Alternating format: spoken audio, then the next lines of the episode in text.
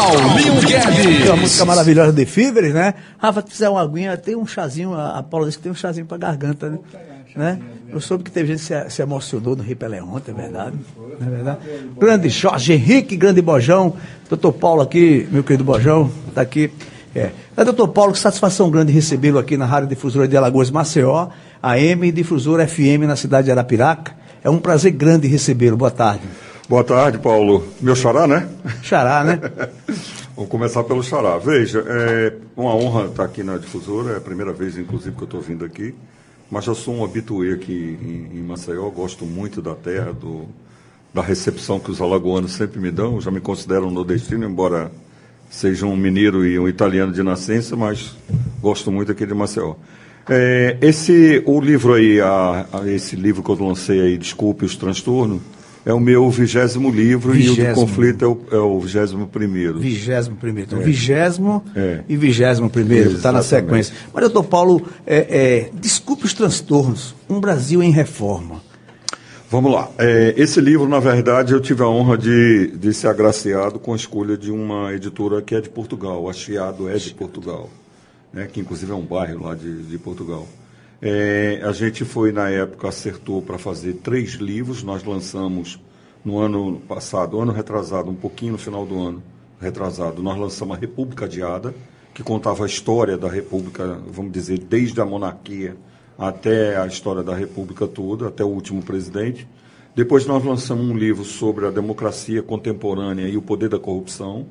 E esse termina essa trilogia, que é o Desculpe os transtornos dos problemas que estão havendo basicamente no Brasil. Esse livro tem uma singularidade, porque ele trata de um tema que normalmente as pessoas não gostam de conversar muito, que é sobre dívida pública. Né? Eu vi você comentando aí, inclusive, eh, sobre o negócio eventualmente da distinção Da Justiça do eh, Trabalho. da Justiça do Trabalho. Essa, inclusive, é uma das demandas que eu, não exatamente da, da Justiça do Trabalho, mas eu trato também da, da excessiva judicialização. O Brasil está excessivamente judicializado, né? O que, inclusive, é uma demonstração da falta da cultura da cidadania, né? Quando um país começa a demandar demais, o todo mundo acha que os problemas precisam ser resolvidos na justiça, é porque o, o país está doente, tá? Porque não é esse a orientação no mundo todo. Nesse outro livro do conflito, eu falo sobre os ambientes hoje de arbitragem, de juiz arbitral, que são coisas um pouco modernas, muito mais moderna do que simplesmente demandar, eh, vamos dizer, em juízo. Só para dar um dado em você em relação, não é que eu seja contra a justiça Ok. do trabalho. A justiça do trabalho tem um papel preponderante. A única coisa que ela tem de excesso é que existe uma quantidade de ações que são litigâncias de má fé. Tá? Então veja só, o direito do trabalhador ele é legítimo e as instâncias judiciais existem para que as pessoas possam se so- so- socorrer do judiciário. Essa é uma coisa que é normal. Agora, o que não é normal é a distorção, a deformação, é o mau uso da justiça do trabalho e de todas as justiças, tá? Só para dar um dado a você de interesse para fazer um recorte sobre esse assunto, que você tocou nesse assunto, na Inglaterra, se um funcionário de uma fábrica fizer uma reclamação trabalhista, a reclamação trabalhista, no primeiro momento, não vai para uma junta de conciliação. Ela vai para uma espécie de um tribunalzinho administrativo que vai se avaliar o conteúdo da reclamatória. Se acontecer da reclamatória ficar comprovado que é uma litigância de má-fé, está arriscado o advogado que promoveu a ação e a demandante, aquele que demandou, serem punidos, inclusive, com prisão. Ou seja, não é que você não tenha que ter é, é, justiça do trabalho e nenhuma outra justiça. Mas há no Brasil hoje uma proliferação de processos que passam pelo judiciário, que não deveriam passar pelo judiciário, que são demandas privadas que as pessoas deveriam encontrar o mecanismo da negociação, da conciliação, do juiz arbitral, do acerto. Então, existe isso. Nesse livro do conflito eu trato desse assunto. Tem um capítulo nesse livro do, do Desculpa o Transtorno, que eu falo sobre o excesso de judicialização. Quando, voltando a dizer, quando uma sociedade se demanda demais ao poder judiciário, se ela fizer isso em demasia, prova que a, a, a sociedade está doente, porque as pessoas são incapazes de pacificação. Um outro dado importante para dar para você, veja só. Quando você entrega todas as demandas privadas ao judiciário, no judiciário o resultado sempre é ganha-perde. Ou seja, para alguém ganhar, alguém tem que perder. Esse é o resultado do, do, processo judiciário. E aí você tem esse congestionamento que você tem no judiciário hoje, que é humanamente impossível um juiz conseguir dar celeridade, porque ele tem no, na vara dele 3, 4, 5 mil processos, entendeu? Nas, na, fora da justiça do trabalho, fora da justiça comum, você tem outros mecanismos que você pode resolver isso com mais celeridade, com muito mais facilidade. E nesse outro ambiente extrajudicial, o resultado sempre é ganha-ganha, todo mundo ganha. Ou seja, um cede um pouquinho, outro cede outro pouquinho, e chega a ser um pacto, um acordo normalmente consensual. Então, só para fazer esse recorte que você tocou nesse assunto do, da Justiça do Trabalho. E nessa reforma trabalhista que nós estamos passando, doutor Paulo, o senhor acredita que no futuro é, teremos, teremos, sim a extinção da Justiça do Trabalho, nesses moldes aí da Inglaterra?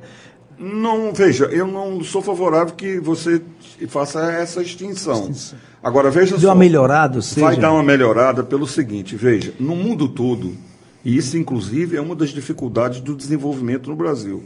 Veja só, não tem nada mais retrógrado. É, eu, inclusive, teve um dia desse que eu fui dar um seminário em Araripina e, por acaso, lá tinha uma série de juízes trabalhistas e eles ficaram escandalizados porque eu, num, num determinado lá, eu comentei dizendo que a gente precisava é, flexibilizar as relações de trabalho. Eu acredito nisso. Veja só. A Constituição de 88, ela deu uma série de, de direitos garantidos à classe trabalhadora. É, e é importante aqueles direitos que te, sejam assegurados. Mas as relações trabalhistas no mundo todo indicam que quanto mais houver flexibilidade nas relações de trabalho, mais geração de emprego. Os países que optaram por garantismo legal, ou seja, botar um bocado de direito nas relações trabalhistas, produz desemprego. Não sou eu que digo isso, não. São os estudos mundiais que dizem que países que colocam muitas sindicato no meio, toda hora, e fundo de garantia, aviso prévio e 10 terceiro, essas são garantias importantes. Mas quando elas são exageradas, elas afastam o, emprego formal. As relações trabalhistas, se eu quero trabalhar para você e você quer me dar um emprego e a gente consegue fazer um pacto de direitos e obrigações, essa é uma relação que tem toda a possibilidade de gerar emprego. E isso é o que está acontecendo no mundo todo. Um dos exemplos mais relevantes é o da Alemanha. A Alemanha foi para o garantismo legal em excessivo num determinado momento, a taxa de desemprego subiu. Quando ele abriu mão do garantismo legal, flexibilizou os contratos de trabalho, é, o emprego apareceu. No Brasil começa a acontecer isso, uma certa flexibilização das relações de trabalho que nesse aspecto é de uma sociedade contemporânea moderna. É interessante. É um, é um dado importantíssimo, viu, cara? É muito importante. A gente observa, doutor Paulo, nessa questão, para a gente fugir mais desse assunto, da, a questão da litigância de má-fé.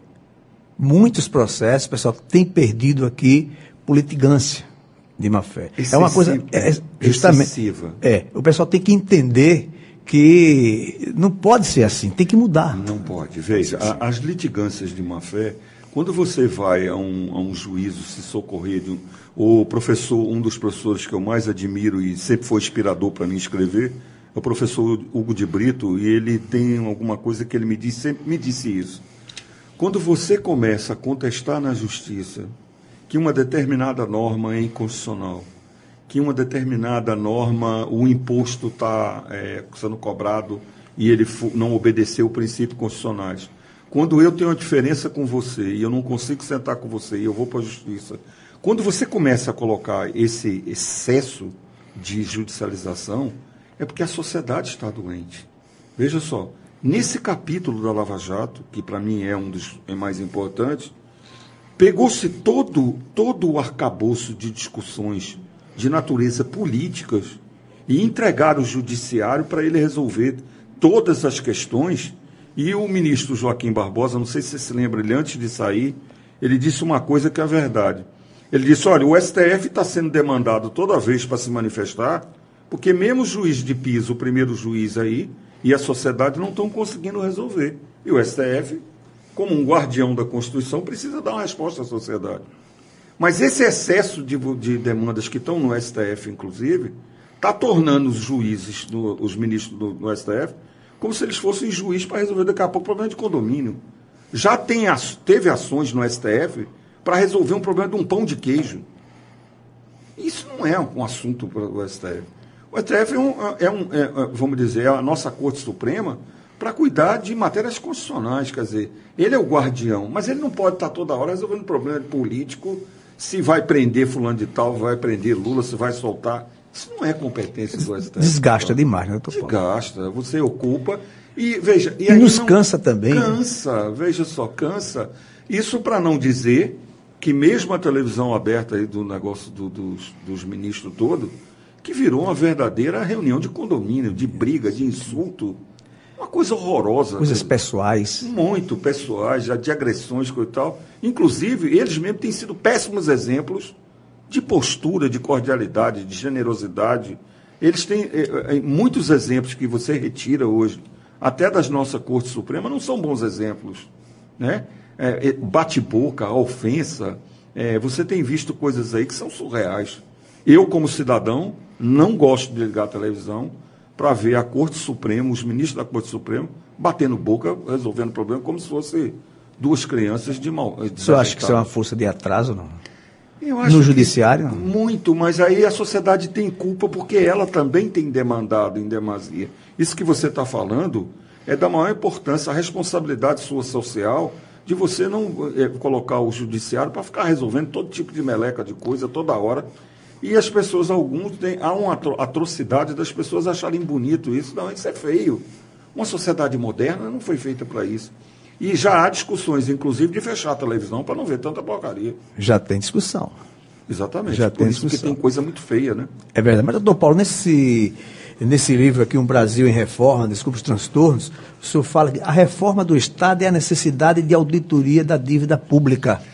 Vamos chegar aí. Veja, esse é o centro do livro. É o centro do livro. É o, o centro do livro. Veja só. Eu sou um, um, amante inveterado de história. Aliás, todos os meus livros daí para trás são basicamente de, de, vamos dizer, de contextos históricos, né? Já escrevi muito sobre a monarquia, sobre a república, coisa e tal, e chego na dívida pública. Para dar um dado de recorte que eu acho importante, é o seguinte: o, o, o presidente Getúlio Vargas, quando ele senta na cadeira em 30, né, ele teve dois mandatos longos, né? Ele é, seguramente, depois de, de, Dom Pedro II, ele é o maior, vamos dizer, o período mais longo de governo, é, porque ele passa de 30 a 45 e volta em 51 e sai em 54 com o suicídio dele. Quando ele senta em 30, ele chama o ministro dele da Economia, o Graça Aranha, e manda fazer uma auditoria da dívida pública. Tá?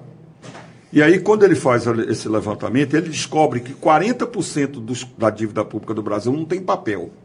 Ou seja, não tem um contrato formal para dizer quem tomou o dinheiro, que prazo é para pagar, que taxa é para pagar. O Brasil devia, nessa época, é, saindo da monarquia até Getúlio, na, na, monarquia nós tínhamos 4 milhões de habitantes, mais ou menos. Então, quando ele senta na cadeira, ele encontra uma dívida de 1 bilhão e 600. E aí ele diz, olha, temos que fazer uma auditoria na dívida pública. E ele manda fazer auditoria, não encontra os contratos e ele começa a negociar com os credores. Ele passa praticamente o governo dele todo negociando essa dívida e no final ele vai pagar 600 milhões de dólares. De 1 bilhão e 600, ele vai pagar um, é, 600, 600 milhões de dólares. E aí chega essa conclusão que um pedaço da, dessa dívida pública era fictícia. Tá? Quando foi feita a Constituição de 88, discutiu-se a possibilidade, colocou-se como disposições da Constituição de 88, que os governos, depois do processo de, de, da nova democracia do Brasil de 88, quando cai o, regime militar, queria se fazer uma auditoria na dívida pública, que eu acho que era imprescindível ter feito. Nós estamos em 19, nós rodamos aí de, de 88 para 19, nós estamos falando aí em 30 e poucos anos. Nunca ninguém toca nesse assunto da dívida pública. Mas por que, doutor Paulo, o pessoal por... resguarda tanto ela? Porque é um mercado financeiro, são os bancos. Então veja, Quando, é, é, se você for procurar na internet, alguns vão dizer que eu sou contra a, a Lava Jato. Eu nunca sou contra a Lava Jato. Gosto de fazer também esse recorte porque, como eu escrevo muito e estou sempre em seminário e tal, o pessoal diz, ah, não, porque ele é contra a Lava Jato. Eu não sou contra a Lava Jato. Mas acho que o país se distraiu excessivamente nesse período da Lava Jato e fica nessa coisa toda de Operação 39, Operação 78, Operação 40. Todo dia tem um escândalo de negócio de operação. Eu acho que o Brasil tinha que fazer essa profilaxia, tinha que fazer essa vacina, precisa continuar. A Lava Jato precisa ser fortalecida e ela cumpre um, um, um papel que é de controle da soberania nacional e precisa ser feito. A única coisa que eu sou um pouco contrário é que ela não pode virar esse espetáculo que ela está virando ao longo do tempo, e ela vai virando esse espetáculo. Nós temos experiência no mundo todo. Quem usou lava-jatos várias vezes aí, nós pegamos o, o, o, o, exemplo do processo da mão limpa italiana, que é uma cópia, né? Os procuradores do Ministério Público, os juízes, e especificamente, especificamente o juiz Moro, que teve um, um, papel histórico extremamente relevante a despeito de todos esses defeitos processuais que são encontrados aí, mas ele é uma cópia da mão limpa. O que aconteceu com a mão limpa na Itália? A Itália ficou 20 anos quebrada, 20 anos fora do mercado europeu, 20 anos de desemprego e aí está com essa herança maldita até hoje. No final. O Brasil corre o risco? Eu diria a você que nós já estamos no já risco. Já estamos no risco. Nós não corremos o risco, nós já estamos. É, quando eu fui fazer esse livro, o professor da, do departamento de. É, da, que eu considero um, uma das maiores sumidades do Nordeste, o professor Luiz Keller, do departamento de economia, ele me trouxe dentro do, do, do pós-fácil que ele fez um depoimento mais importante. O que é mais importante? Ficar nessa coisa episódica da Lava Jato todo dia ou perder 1% do PIB ao ano? De um país que tem um PIB de 6 trilhões e pouco, nessa inanição da nossa economia esse tempo todo, não se consegue resolver esse problema do desemprego, porque isso foi outra lição que eu aprendi fora, nos anos que eu morei fora, estudei fora. Um professor de economia tinha me dito o seguinte: quando um país passa dali passa da, do, do, percentual de dois dígitos de desemprego, ou seja, passa de 10%, está arriscado passar 30 anos para descer depois.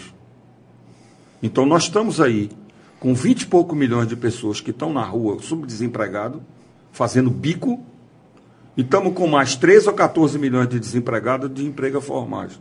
Para um país que tem 200 milhões de habitantes, como é que você vai erradicar a pobreza e tirar a desigualdade social, uma comunidade, uma sociedade não consegue garantir boa remuneração a um médico num, num hospital, a uma enfermeira, a um servidor público, um professor. a um professor. Como é que você vai educar um país desse em que o dinheiro que é gerado do produto interno bruto é para pagar banco?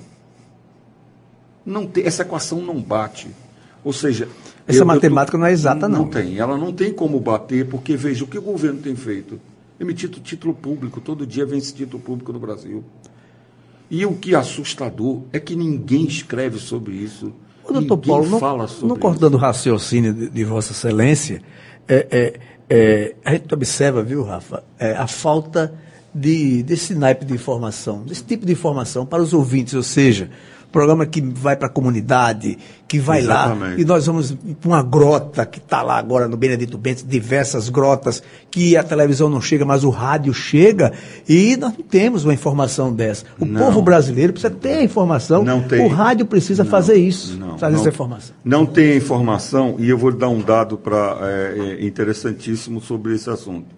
Quando eu estava escrevendo esse livro, é, tem uma, uma técnica da Receita Federal que chama Maria Lúcia, ela, eu inclusive cito ela. Ela talvez seja uma voz isolada no Brasil que fala sobre auditoria de dívida pública. E quando eu estava escrevendo esse livro, como a editora é de Portugal, a editora comentou para a maior escritora na Europa sobre esse assunto, que é a professora Raquel Varela, que eu, eu achava que eu conhecia sobre dívida pública, mas nas vezes que vi as entrevistas dela, nas vezes que conversei com ela, eu, eu concluí que eu não sabia nada, porque ela, ela tem muito mais. Ela é uma professora da Universidade de Lisboa, e com quem eu acabei mantendo algum contato, e eu vi que realmente eu conhecia muito pouco. ela tem uma teoria um pouco diferente da minha. Ela também agora ela está discutindo a dívida pública em Portugal. Portugal está na faixa de 100% de dívida pública. Só para dar ideia, o que é isso? Para você ter uma, uma medição. Um país é considerado endividado quando o, o que ele produz tá, tem uma relação com o que ele deve. A maioria dos países todo no mundo, os grandes, devem mais de 100% do PIB. Então, por exemplo, você pega os Estados Unidos.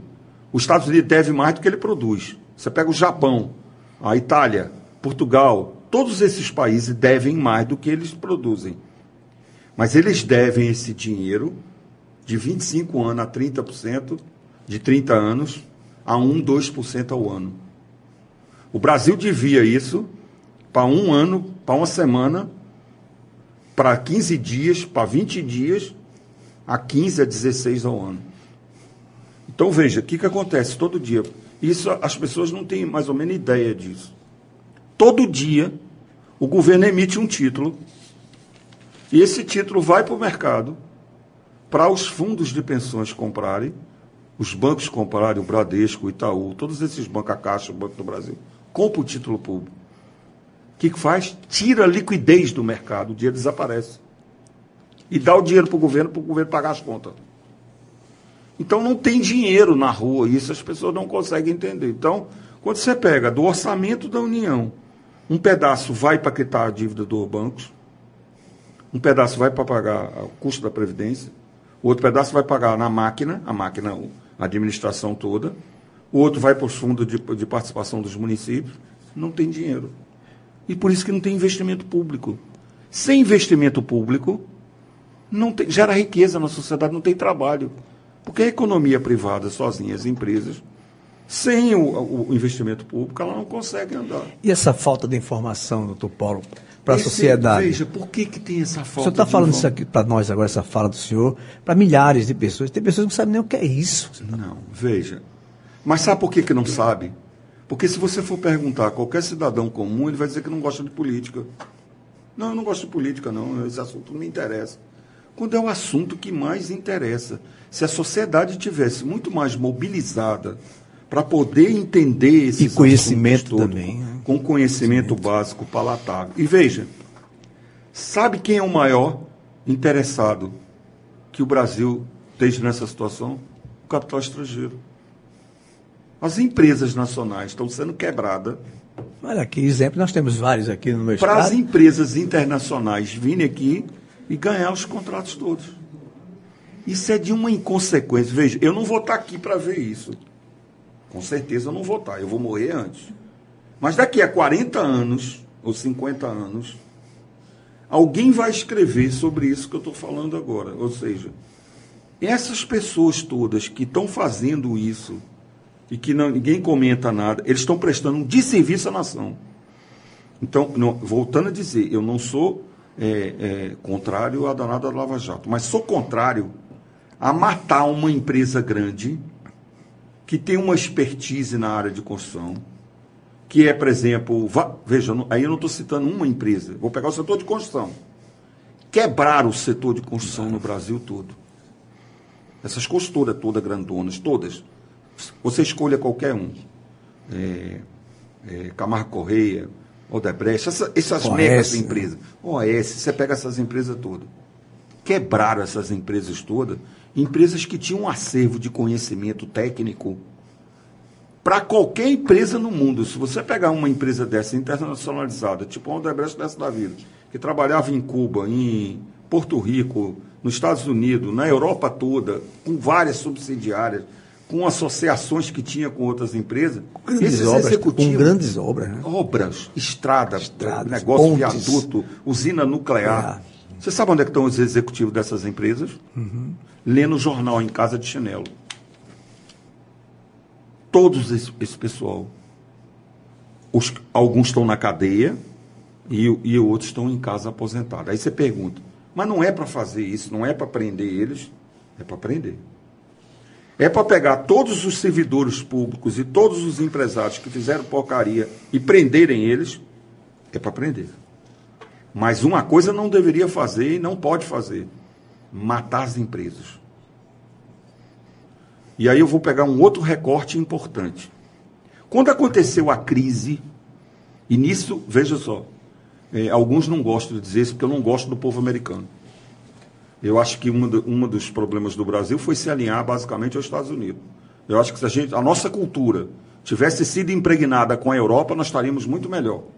Porque na Europa se dá muito valor, muito mais à cultura do que os americanos que gostam de consumo. O negócio deles é shop center. Veja só. Quando nós tivemos a crise do subprime nos Estados Unidos em 2008, que fizeram aquela porcalhada no mercado financeiro, com balanços falsos, empresas de auditoria, os bancos, tudo quebrado. O que, que o governo americano fez? Foi lá e pagou a conta. Botou o dinheiro no mercado e uma bandeira como o Citibank, que estava quebrado, está aí na rua até hoje funcionando. Porque eles cuidam das instituições. Eles cuidam das empresas. E é isso que eu defendo. O que, que eu faria se eu, eu tivesse autoridade para fazer isso? Eu chamaria todas as empresas que produziram corrupção e dizendo: a partir de hoje vocês estão prioritários, vocês é que vão fazer o serviço da, todos os serviços públicos. Vocês terão prioridade para ganhar licitações. Quanto era a taxa de lucro de vocês? 10%. Está aqui escrito no papel. Mostra o custo. Vocês iam ganhar 10% com essa obra. Legal. A partir de hoje vocês vão ganhar 1. 9. Vai ser feito um fundo de compensação para pagar o que vocês roubaram. Bom. Mas eles não querem. Aí veja a outra hipótese. Eles não querem? Toma as empresas, entrega um administrador judicial nomeado pelo próprio governo para tomar conta, mas não deixa matar as empresas. O que, que eles estão preferindo fazer? Bota embargo para a empresa participar, não participar das licitações públicas, manda os empresários para casa, acaba com o acervo financeiro técnico das empresas todas e traz uma empresa que vem aí da China para pegar o serviço e ganhar no outro dia e pegar depois uma montanha de dinheiro do lucro e mandar para fora é complicado. São 13h35. Fazer o seguinte, vamos lá para o cultural. Doutor Paulo, é um minuto só, tá certo, doutor Paulo? A gente vai falar agora sobre esses conflitos nas famílias empresariais. Olha, eu vou com ele aqui até 10 horas da noite. Tranquilamente. Tem muito que se conversar. Vamos embora.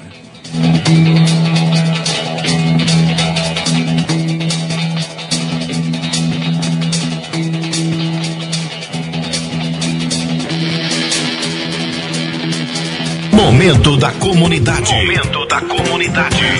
Estamos a Difusora.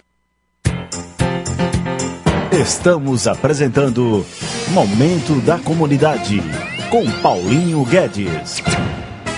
Na Carajás Home Center, o que você procura tem. E tem muito mais. Preço baixo, promoções imperdíveis. E o que você precisa para construir, reformar e decorar. Na Carajás, você ainda leva tudo em até 10 vezes sem juros. E em até 15 vezes sem juros no cartão Carajás. Também aceitamos Construcard. Entregamos em até 72 horas e ainda cobrimos a oferta da concorrência na hora. E tem a parceria com Neto Autos em Maceió para você usar seu carro como pagamento. Vem pra Carajás. Carajás, aqui o importante é você. Com criança não se brinca. O abuso sexual infanto-juvenil é crime e prevê até 15 anos de prisão. Denuncie. Disque 100. Procure o conselho tutelar de sua cidade ou faça a denúncia pelo site www.mpal.mp.br. Sua denúncia pode ser anônima. Uma iniciativa do Ministério Público do Estado de Alagoas. Com agenda em mãos ou você é do tipo que prefere anotar tudo no celular? Seja como for, guarde este número 188. O CVV, Centro de Valorização da Vida, agora tem novo número em Alagoas. Se você precisa conversar e não tem com quem, ligue 188 e receba apoio emocional. De orelhão, celular ou telefone fixo, a ligação é gratuita. Apoio Rádio Difusora de Alagoas. Cultura com Sesc. As unidades Sesc Centro em Maceió e Sesc Arapiraca apresentam ao público espetáculos de música, dança, teatro, saraus e contação de histórias. Uma oportunidade tanto para a comunidade aproveitar o melhor da arte. Um espaço de muito entretenimento para todas as idades. Programação aberta ao público. Sesc, promovendo o bem-estar social em Alagoas. Informações www.sescalagoas.com.br É pelas mãos que muitos vírus, bactérias e outros vetores de doenças conseguem entrar no nosso corpo.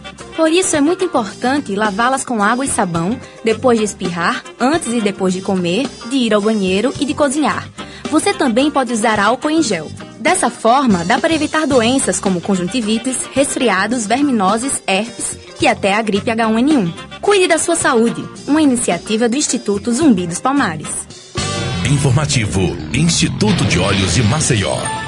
Você sabia que a catarata pode afetar sua qualidade de vida? A doença causa visão embaçada e prejudica as atividades comuns do dia a dia, podendo levar à cegueira. A boa notícia é que é possível recuperar a visão afetada com a cirurgia. Enxergar bem é qualidade de vida. Instituto de Olhos de Maceió, há 23 anos a serviço da sua saúde ocular. Telefone 21 26 3600. Instituto de Olhos de Maceió. Responsável Dr. Alain Barbosa, 22 29. Informativo Instituto de Olhos de Maceió.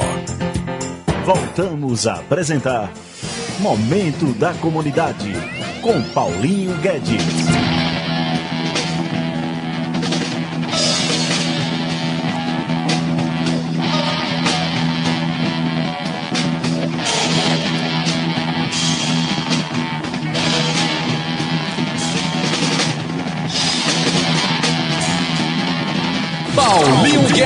Volta a comunidade de volta ao trabalhador, nessa aula aqui, né? Aula presencial do doutor Paulo, né? Doutor Paulo Roberto. Eu, vou, eu vou sair com. Vou sair já pronto já. Já para fazer o TCC. Não é verdade? É, é muito bom. Mas, doutor Paulo, conflitos das famílias empresariais, a gente conversando em off aqui, por que as, as universidades não, não produzem esses debates? Qual, qual é a dificuldade que elas têm de produzir esse debate? É, boa pergunta e realmente foi uma coincidência. Eu também, agora, eh, recentemente, uns 15 dias atrás, eu jantei com o pessoal do Departamento de Economia da Federal e eu também comentava isso. Veja só, eh, a grande, uma grande parcela da produção de conhecimento em qualquer país está na, na academia, na- nas universidades. É a academia que eu acho é- essa é a linguagem do que eu estou falando, é o do nível de conhecimento que eu acho que a academia deveria colocar. As grandes inspirações em todos os países nascem nas universidades. Nascem basicamente nos pensadores, nos escritores. Essa tropa de pensadores, de escritores, de conhecimento da academia, que são capazes de transformar uma sociedade, de induzir, de influenciar, de levar a- a- a- a- o convencimento às pessoas que precisam melhorar a cidadania. A universidade tem esse papel. Aí você pergunta, por que não? Porque a universidade virou um lugar para fazer política, de partido político. Então, se você pega um determinado período, que os dirigentes todos, reitores, professores, coitados, a tro- tro- tropa do PT. Aí sai a tropa do PT, daqui a pouco está mais direcionado para a tropa do PSDB. E aí, as inteligências no Brasil, elas estão esparsas. Você não tem um- um- um- um- uma capacidade aglutinadora de juntar essas pessoas. Se você pegar nas, nas grandes universidades brasileiras, estão pessoas brilhantes, escritores brilhantes, mas eles estão dispersos. E aí me permito dizer, eu estou aqui exatamente para poder fazer isso. Eu estou contribuindo na minha parte. A minha cidadania, o exercício da minha cidadania, eu acho que eu estou fazendo a minha parte. Eu estou escrevendo. Eu podia simplesmente pegar o livro, largar aí na, na, numa prateleira de biblioteca e me sustentar, ou de uma livraria e me sustentar com isso, dizendo, não, eu já publiquei. Não, eu tenho feito questão, você s- sabe, né, Rafael? Todos os livros eu faço questão de ir em vários lugares, em várias cidades, porque eu acho que o meu conhecimento tem que ser expandido para as pessoas ouvirem. É possível que três pessoas escutem o que eu estou falando, e isso tenha uma ressonância, esse cara dizer, peraí, eu nunca mais vou dizer que eu não gosto de política. Eu vou colocar minha voz para fora, aonde eu estiver, no meu bairro, na pequena comunidade que eu tiver, nos meus amigos, eu vou influenciar eles com o meu depoimento. Ou seja, você forma o pensamento quando você consegue expandir para mais de uma pessoa. É isso que está faltando? É isso que está faltando. Então, A desinformação. é essa desinformação que as pessoas. E mais, as pessoas estão perdendo senso crítico. Você vê uma coisa errada, aí você, por conveniência, você não fala nada, porque esse é o comportamento que as pessoas têm do, do discurso pasteurizado, quer dizer, o discurso do politicamente correto. Eu, por exemplo, não sou politicamente correto. Se eu estiver numa roda e tiver que achar que eu tenho que falar isso aí para me posicionar, eu falo mesmo que do outro lado alguém vai dizer, esse cara é um maluco, é um doido, um negócio, é um comunista, paciência. Aí faz parte do jogo, o jogo democrático é Democrático do direito, é verdade. Agora, esse livro aqui é interessante, é, é o, o, o, conteúdo que eu falo da, chama Conflitos nas Empresas, né? Nas empresas, nas famílias, perdão, nas famílias empresariais. Esse é um tema, e aí só para distinguir. Veja, isso aí é a minha militância como consultor, como advogado na parte, vamos dizer, societária, e essa é a minha experiência aí de 40 anos, e aí vem a minha formação técnica, tá? A parte de escrever sobre política, sobre economia, sobre história, aí são, eu digo sempre, são as minhas paixões. Eu adoro história, eu não consigo imaginar uma vida de uma pessoa que não conhece história. O destino da vida só pode ser, só pode ser permitido e definido se você conhecer sua própria história. Se você souber falar da sua própria história. Se você não conhece a sua própria história, você não sabe falar da sua própria história, muito provavelmente você não tem destino. Aí eu abro aqui a página 133 e eu até passo, vocês comprem, viu? Que é muito bom, que eu vou fazer questão de ler muito. E ele né? serve para a família, Não, viu? é, porque eu já olhei aqui, ó, o conflito pode construir novas relações. Isso já é um tema de programa já. Muito, muito. E aí por que esse livro de conflito? Aí, o livro de conflito basicamente é o seguinte. Veja só, é, como eu milito na, nessa área de empresas familiares, é, vamos pegar assim, um outro recorte local. Você, algum tempo atrás, você tinha empresas seculares. Né? Você tinha empresas de 100 anos, de 70 anos. O que está acontecendo num fenômeno? A mortalidade das empresas. As empresas estão. É, é um, um, paradoxo. Cada vez mais que a vida está aumentando em quantidade de anos, né? no século XVIII as pessoas viviam 30 anos, no século XIX viviam 35, então está aumentando. É possível, acho que eu também não vou estar aqui, mas acho que no próximo século está arriscado as pessoas viverem 200 anos. Eu não, eu não, vou chegar lá, mas vou fazer força. Quem sabe? Exatamente. Mas, mas as veja, empresas hoje têm prazo de validade? As empresas hoje, o prazo de mortalidade das empresas é 7 anos no Brasil. Aí, veja. Isso é grave. Muito grave, muito grave. Veja só. Procure fazer um exercício você mesmo. Você é alagoano? Né? Sim. Pronto, se você for alagoano, faça um exercício de quanto você já ouviu de grupos empresariais locais, de famílias tradicionais locais, que as empresas se acabaram. Principalmente nessa economia do nordestina, uma economia da monocultura, do açúcar, das usinas, coisa e tal, você vai ver que esse cenário todo desse setor, você vai ver que eles todos eles estão sendo extintos. Eles estão sendo extintos por uma série de coisas, seja porque a produção por, por hectare é menor, porque ah, o terreno aqui é um pouco mais íngreme do que o açúcar em São Paulo, porque a competição está difícil, porque a economia ficou difícil. Mas um pedaço dessa responsabilidade com certeza vai passar numa família. Ou seja, as famílias começam a brigar, começam a ficar diferentes, passam a ter desejos diferentes, passam a ter impressões sobre a vida. E aí, esse livro, eu acho que qualquer família deveria ler o livro, independente do assunto de empresa. Porque aí estão se tratando uma série de coisas sobre as convivências humanas.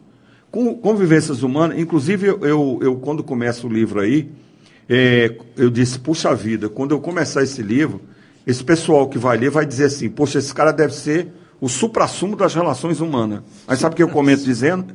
Eu digo, não, olha, eu estou escrevendo esse livro pelos meus fracassos.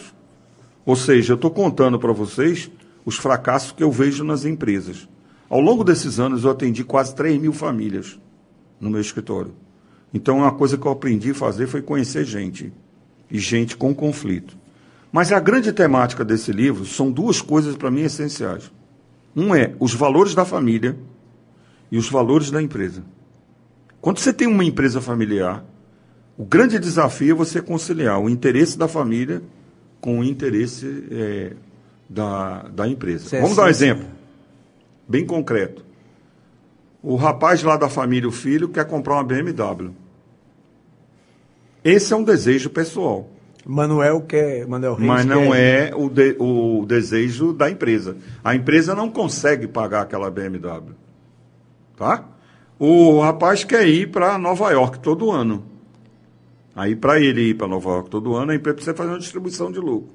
Mas a empresa não tem essa capacidade. Então, veja: entre os desejos da família e os desejos da empresa, existem duas forças aí dentro. São as forças congregadoras das convivências e as forças desagregadoras. Então, é, se você depois ir na internet, você vai ver algumas reportagens minhas dizendo basicamente o seguinte: a família mudou muito nos últimos anos, eu diria até nos últimos 30 anos.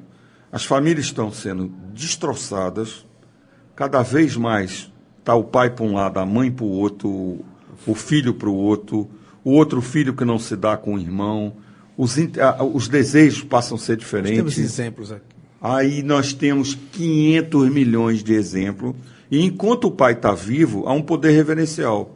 As pessoas ainda respeitam quando ele está vivo. Mas quando ele desce no caixão, no outro dia Ô, de manhã... Doutor Paulo, você falou uma coisa interessante, essa questão do pai.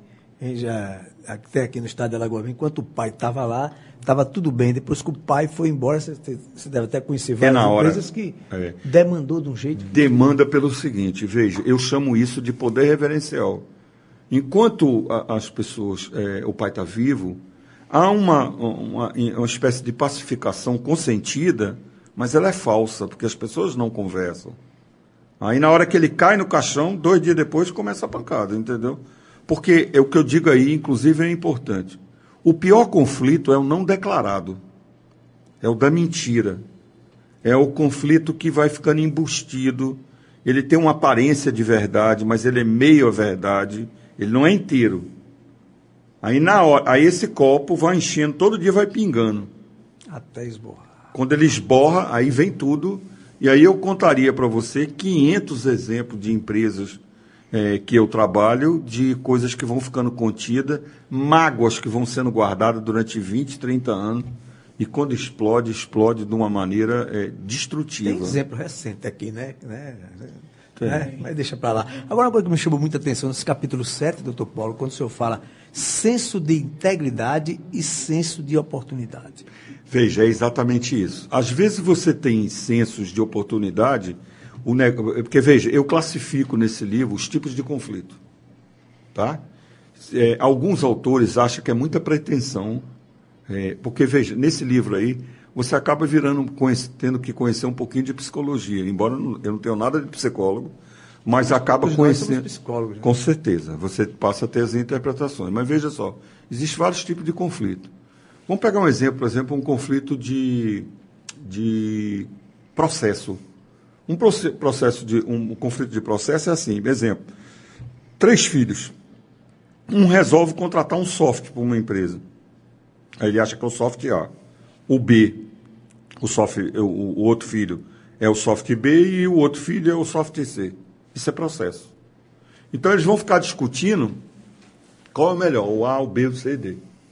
Vão acabar encontrar uma solução e vão botar um dos três softwares ou um outro quarto. Pode ser que apareça um técnico e diga, olha, não é nem o A, no B, no C, mas bote o D.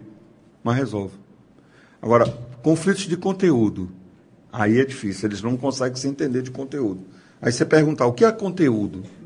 É princípio.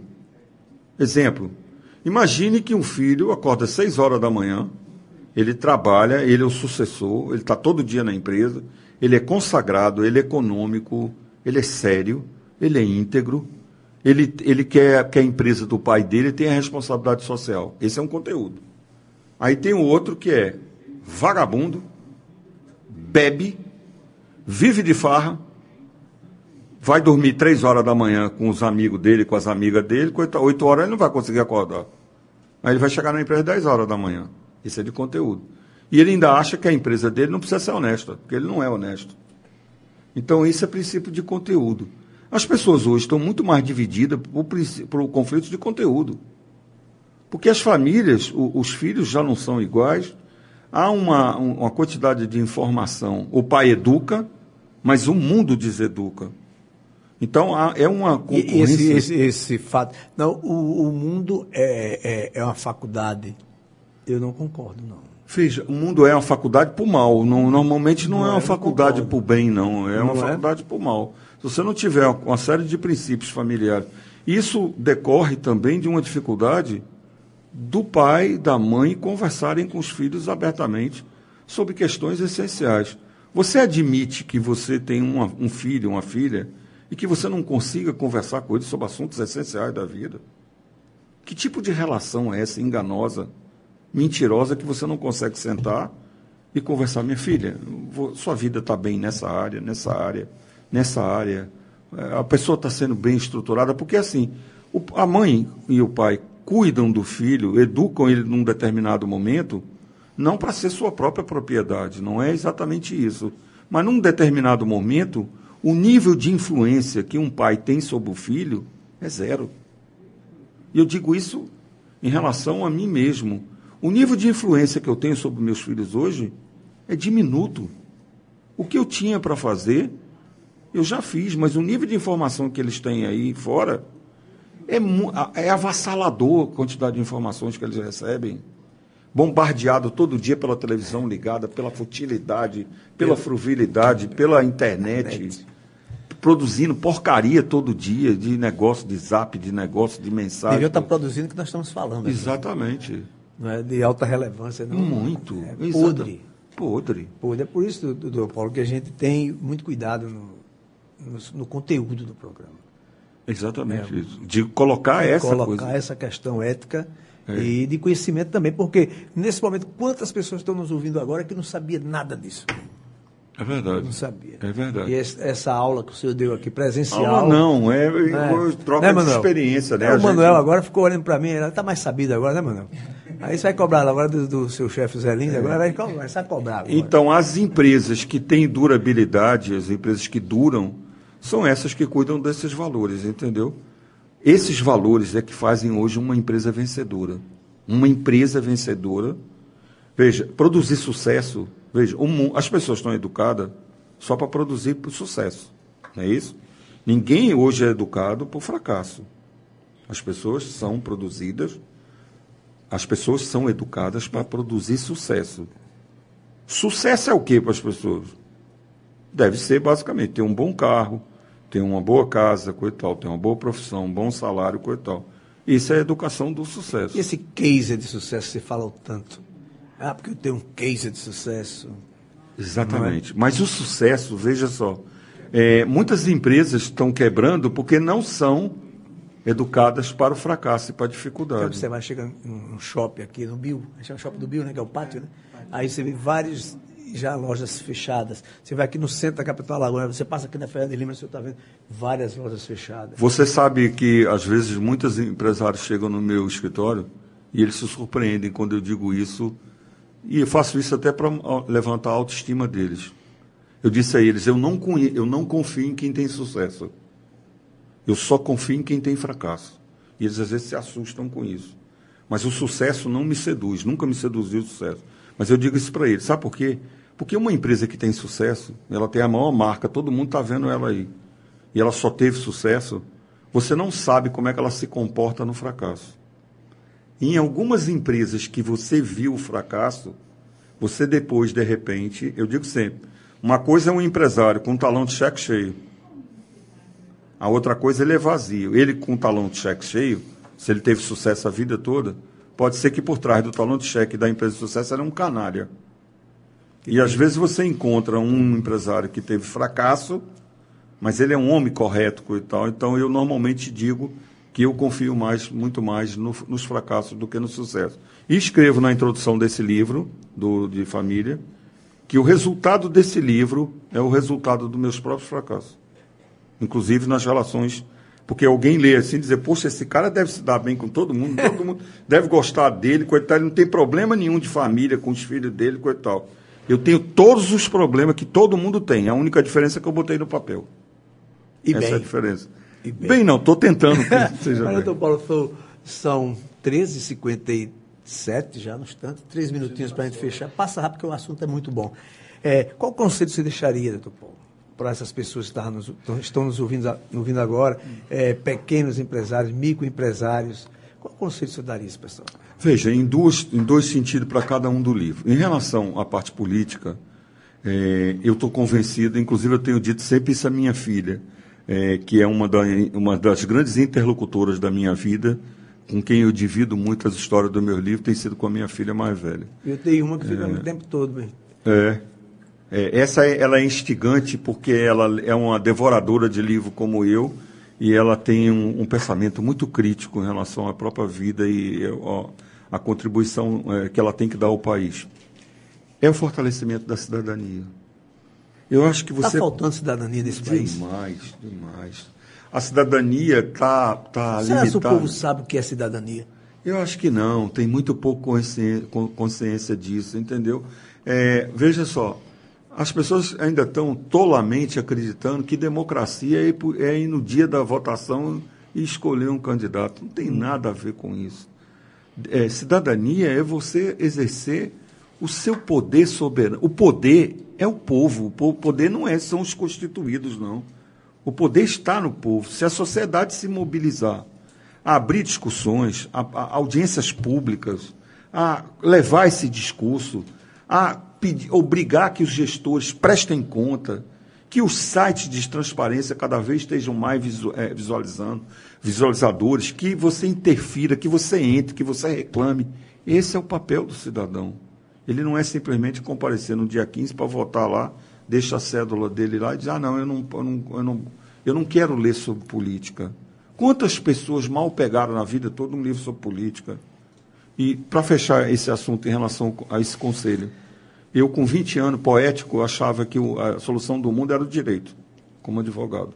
Eu achei que se a gente tivesse bons códigos, tivesse boas leis, a gente resolveria os problemas todos dos países. Depois achei que eram as equações econômicas, tivesse um bom ministro da economia para cuidar da reforma tributária dos impostos. Hoje, aos 60 anos, eu acho que a pauta mais importante da nossa sociedade é a política. A política é quem indutora das transformações da sociedade. E o cidadão precisa botar no colo que quem tem esse poder é ele. Um país se desenvolve quando a cidadania também é forte. Quando cada um faz sua parte, cada um consegue induzir, mesmo que seja para dois vizinhos seus.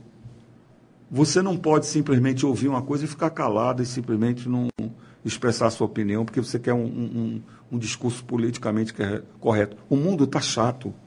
Eu escrevo, inclusive, na contracapa aí. O mundo está chato de discursos é, politicamente corretos.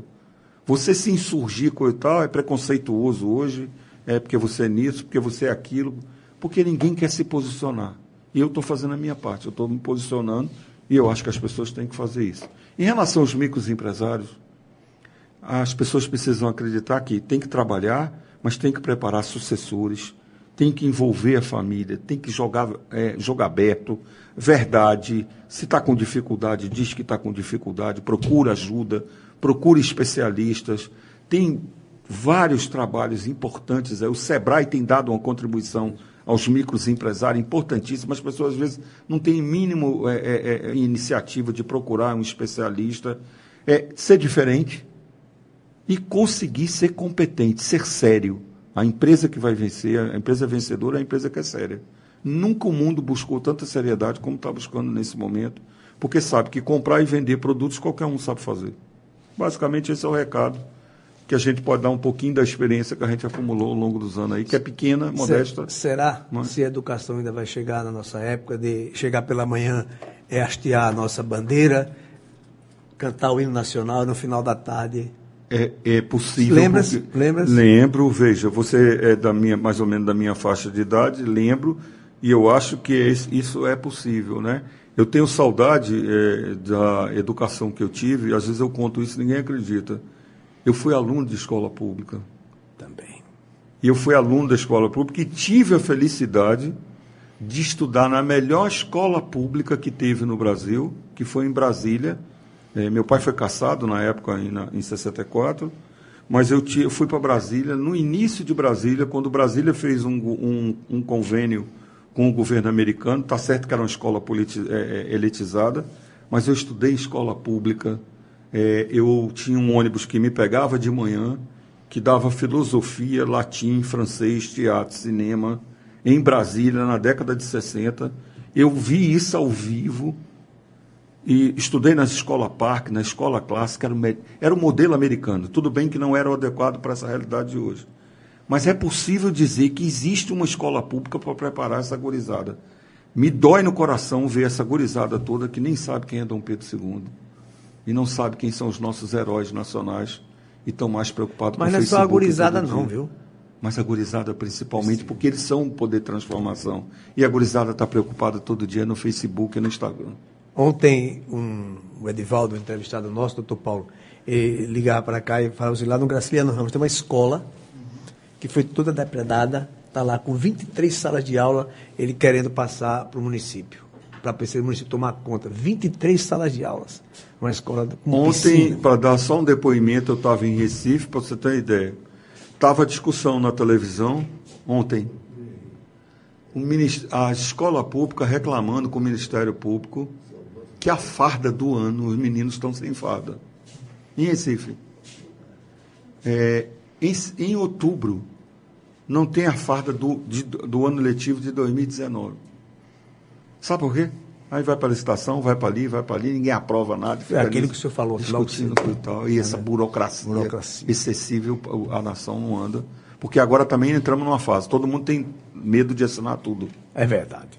Mas, doutor Paulo, foi um prazer grande, viu? Muito Olha, obrigado Paulo, por, por, essa aula aqui. Rafael, quando você tiver é, é, entrevistado do naipe desse, traga para cá, porque isso aí quem ganha é os ouvintes da difusora AM Maceió e difusora FM Arapiraca. Você falou para todo o estado de Alagoas, local. É, Paulo, eu agradeço muito o espaço aí e espero que você faça desse espaço seu uma tribuna. Você tem um papel fundamental, vocês que são indutores dessa, de levar essa mensagem você me diz como é que leva essa mensagem? Através de vocês. Que vocês têm que tentar induzir as pessoas dizendo, vamos exercer a cidadania. E aguardo o amigo a qualquer hora que você tiver. Muito obrigado pelo espaço, é. extremamente grato. Foi uma visita muito legal. Muito obrigado, obrigado doutor Paulo. Rafael, muito obrigado, viu? Que deu... Mas, doutor Paulo, peraí, peraí. Isso vai fechar, porque vai escolher a música é o senhor. O senhor é mineiro, né? É, eu sou mineiro. Lá tem cada banda boa, cada e cantor. É. Eu sou fã do 14 Bis, né? É mesmo? Eu sou, sou mineiro, os meninos, não são? É? São mineiros? São mineiros, né? são mineiros. 14 bis, a banda muito. O que, que você tem nesse repertório? Aí, aí o Manuel tem tudo, mano. é mesmo, Manuel? Um então diga aí, uma sugestão aí, de um antigo aí. De um antigo, da década de 70. O que, Eita, que você tem? Manuel, agora o Manuel foi. É. tá vendo? Foi longe. Fui longe? foi longe. 80. Você vai botar nacional ou não? O que o senhor quiser. É? Quem é que você vai botar? Olha, Manuel. Tá então vendo? bota um bolero aí qualquer. Olha aí, Manuel. Oh, Pronto. Aí tá certo, foi Pronto. buscar bem longe, né? E com a Dalva de Oliveira, como é Dalva que fez o nosso momento de hoje, quero agradecer ao doutor Paulo, doutor Paulo Roberto, viu, Marcos Guimarães, uma aula que o doutor Paulo lançou dois livros, está lançando, lançou esse, está lançando esse agora, doutor Paulo, é o 19 e o 20. Não, o 20 e o 21. 21. É isso aí. É, desculpa os transtornos um Brasil em reforma e conflitos nas famílias empresariais. Você perdeu, viu, viu, chegou a vir ouvido? Viu, não? Viu, perdeu uma grande aula, viu? Muito bem. Ah, mas aqui eu vou começar a trabalhar em cima disso aqui. Pois eu prometo a você que o 22 segundo chama Vem aqui. É, é Assim Caminha o Espetáculo da Humanidade. Que maravilha. E tá no, já está rodando e eu vou fazer Vai vir aqui. aqui. Olha a música que ele pediu, Marcos. Dalma de Oliveira. Vamos embora. É que Deus abençoe a todos. Boa tarde, Alagoas. Boa tarde, Brasil.